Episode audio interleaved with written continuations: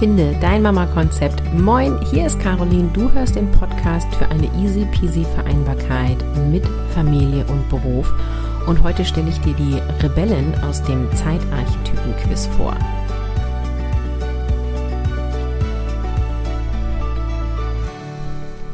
Hello, wir sind mitten in der Podcast-Serie, wo ich dir alle sechs Zeitarchetypen je in einer Episode vorstelle. Wenn du nicht weißt, welcher Zeitarchetyp du bist, dann geh jetzt auf carolinhabekost.de slash quiz und finde das für 0 Euro heraus. Wenn du alle Typen hören willst, beziehungsweise die Rebe Rebellen bist, dann bleib jetzt dran. Ich empfehle, dass du dir alle Typen anhörst, denn ähm, jeder Zeitarchetyp kann in dir stecken. Also es wird einer primär vorhanden sein, aber je nach Lebenssituation oder je nach Lebensbereich kann es sein, dass du unterschiedliche Zeitarchetypen in dir hast. Ja, wer ist denn jetzt die Rebellen? Also die Rebellen ist die, die immer dagegen ist. Dagegen, dagegen. also sie schockiert gerne, vielleicht auch unbewusst, ne? es muss nicht bewusst sein, und handelt auf jeden Fall gegen die etablierte Norm. Also das ist halt im Bereich Elternschaft sozusagen dann alles, was untypisch ist. Also was machen die meisten Frauen, die Kinder kriegen, die gehen ein Jahr in Elternzeit. Das macht die Rebellin schon mal nicht. Die geht kürzer oder länger. so. Ähm, das also auch die meisten Frauen gehen dann ja in Teilzeit arbeiten nach einem Jahr Elternzeit. Das ist ja sozusagen die Statistik, was die meisten machen.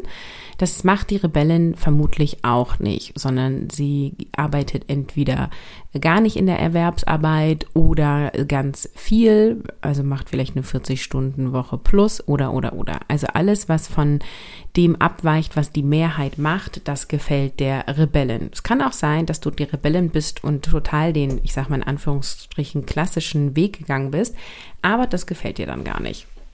Also dein Motto ist Hauptsache anders und dabei stößt du auch anderen vor den Kopf, oft auch ohne das zu merken. Und sie hat halt ihre Zeit nicht im Blick und nutzt diese für sich und für Dinge, die ihr wichtig sind. Und das ist natürlich total gut, ne? Also jeder Zeitarchetyp hat ja Eigenschaften, die ich auch empfehle beizubehalten. Also die Rebellin hat sehr klar ihre Zeit im Blick und hat auch sehr klar im Blick, wie viel Zeit sie für sich hat und welche Dinge ihr wichtig sind. Und die macht sie auch zuerst. Also die Rebellin hat selten das Problem zwischen wichtig und dringlich zu unterscheiden.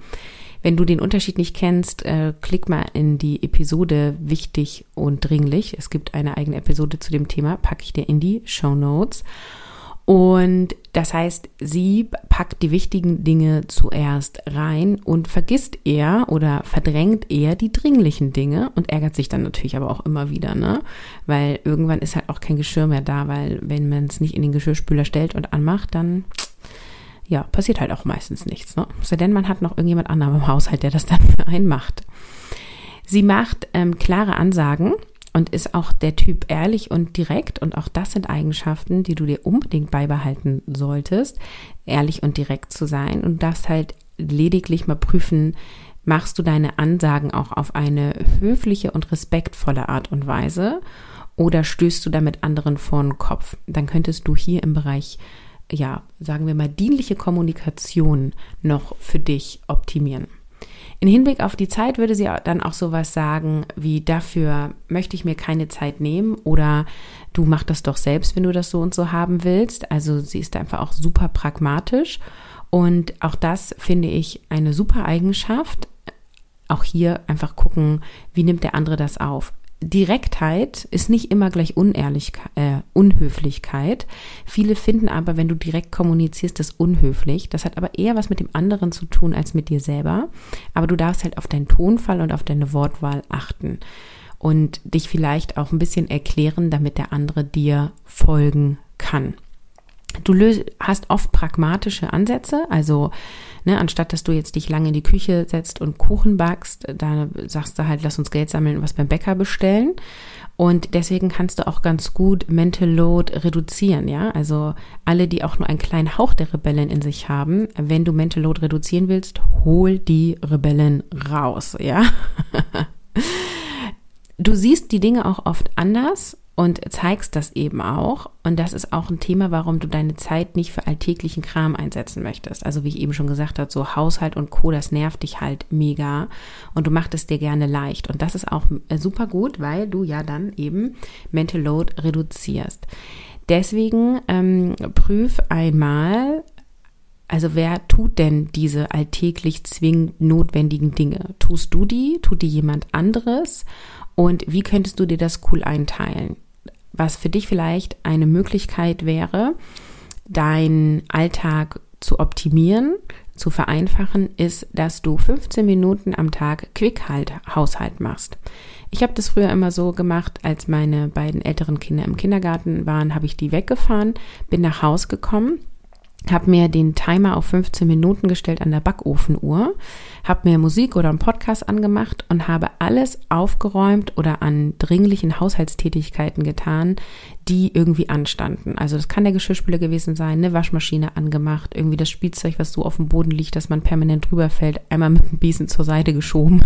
so, vielleicht grob mal den Tisch abgewischt. Also 15 Minuten investiert und wenn es gepiept hat, habe ich sozusagen den Löffel fallen lassen und habe dann mich an eine andere Tätigkeit gesetzt. Also entweder wenn ich ähm, Zeit hatte für meine Erwerbsarbeit, ich hatte mir das eingeteilt, dann habe ich damit gestartet oder eben andere Tätigkeiten dann gemacht, die mir vielleicht wichtig waren. Also ich habe 15 Minuten äh, Quick-Haushalt etabliert. Und das ist eine Methode, die für dich als Rebellin richtig gut funktioniert. Also probier das unbedingt aus. Auch bist du super pragmatisch, was deine Kinder angeht. Also wenn die sich nicht umziehen lassen wollen, dann tragen sie die Kleider halt mal zwei Tage. Ne?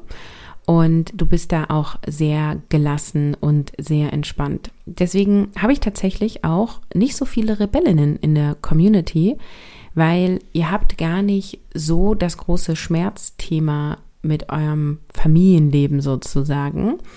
Ähm, das einzige, oder was heißt das einzige, das, was, was dich zu mir treibt, also in die Mama-Konzept-Community treibt, ist, dass du schon merkst, dass die Familien, die irgendwie so feste Abläufe zu bestimmten Uhrzeit haben, ja, das sind eher Dinge, die dich einengen, dass die irgendwie mehr geschissen kriegen.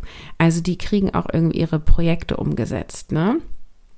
Und die kriegen irgendwie mehr geschafft und die sind auch zuverlässiger, weil was bei der Rebellen passiert ist, dass auch äh, Dinge äh, runterfallen, also spätestens, wenn es irgendwie in die Schule geht und da irgendwelche Termine sind oder so, ist es für dich unglaublich anstrengend, da alles im Blick zu halten, da pünktlich hinzukommen, dein Kind das Material mitzugeben, was es braucht und so weiter. Ne? Also allein dieses, wir müssen früh um eine gewisse Uhrzeit aufzustehen, damit das Kind in der Kita ist zum Morgenkreis oder eben zur ersten Stunde in der Schule ist das gefällt dir alles nicht so, ja, weil du liebst ja so sehr deinen Freiraum und diese Termine und Vorgaben von Kita und Arbeitgeber auch, die schränken dich einfach total ein. Und was dich halt dann blockt, sozusagen, was dich behindert und wo auch gleichzeitig dann deine Stellschraube ist, um dein Selbstmanagement zu verbessern, ist eben, dass du Planung und Termine verabscheust. Und das macht dich einfach sehr unorganisiert und dann landest du schnell im Chaos. Und das hältst du alles gut aus, weil du ja sehr gelassen bist, weil du ja sagst, ach komm, scheiß auf den Haushalt, heute scheint die Sonne, ich pack meine Kinder ein und fahre zum See. Ne, du handelst sehr viel in, oder du hast das Potenzial, sehr viel in deiner Freude zu handeln, was richtig cool ist, weil wenn du mehr Dinge machst, die dir Freude bereiten, dann hast du was? Mehr Freude in deinem Leben. Das ist ja ganz simpel im Leben. Die, es hapert nur so oft an der Umsetzung, aber die Rebellin kann das ziemlich gut. Nur wenn du dann nach Hause kommst und es ist absolutes Chaos und du kannst dir irgendwie kein Armbrot machen, weil die Küche zugestellt ist, dann bist du natürlich schon frustriert und das ärgert dich. Außerdem wird dir auch von außen ja immer eingeredet, so wie du das alles machst, das geht doch alles gar nicht. Und wenn du jetzt Mutter geworden bist, dann müsstest du doch auch dies und müsstest du doch auch das. Und das kratzt an dir und das juckt dich und das nervt dich. Und wahrscheinlich handelst du dann sogar eher noch mehr dagegen, so nach dem Motto, ich zeig euch, dass ich es auch voll anders machen kann. Ich mache das anders und du hast Unrecht. Ja, das ist so das, was dich antreibt. Ich weiß nicht, ob du das aus dem NLP kennst. Es gibt den Gleichbeispielsortierer und den Gegenbeispielsortierer. Ganz kurz zusammengefasst bedeutet das, es gibt Menschen, die eher dem zustimmen, was der andere sagt und es gibt Menschen, die automatisch immer die Gegenposition annehmen. Ja, das ist jetzt mal ganz kurz runtergebrochen. Da gehört noch ein bisschen mehr zu, aber für unser Thema hier reicht das so. Und du bist halt die, die erstmal grundsätzlich eher das Gegenteil beweisen will. So, und da ist halt deine Stellschraube, also versteh das einmal auf Mindset-Ebene und äh, überlege dir, ne, das sind so deine Reflexionsfragen, die du aus dieser Episode mitnehmen kannst. So, wie kann ich Organisation in meinem Leben bringen, ähm, dass es mir Freiheit gibt? Weil Organisation und Struktur engt dich nicht ein. Auch dazu gibt es Episoden in diesem Podcast, verlinke ich dir auch in den Show Notes. Struktur macht dich frei. Wenn du dich komplett zuknallst mit Struktur, dann engt es dich ein, okay. Und wenn du eine grundsolide Struktur baust, dann gibt dir das Freiheit. Und dann ist es eben möglich, auch die Küche einigermaßen im Griff zu haben und gleichzeitig bei Sonnenschein mit deinen Kindern an den See zu fahren. Das ist kein Entweder-Oder, du kannst beides leben. Und das, was die Norm macht, ist ja nicht unbedingt das, was für dich passt. Und gleichzeitig Dinge, die viele Leute immer wieder tun, können auch was haben, was auch dir helfen würde. Ja, es gibt ja einfach auch Dinge, die sich bewähren, also die alle machen, weil sie gut sind. Ich weiß, viele Menschen machen auch Sachen, die überhaupt nicht gut sind.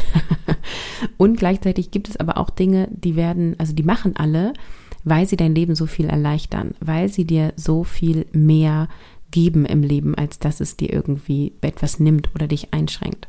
Das heißt, du darfst deinen Blick auf die Zeit in Hinblick auf Planung und Termine überprüfen und das wirklich annehmen, dass es dir hilft und du darfst dich öffnen für mehr Organisation.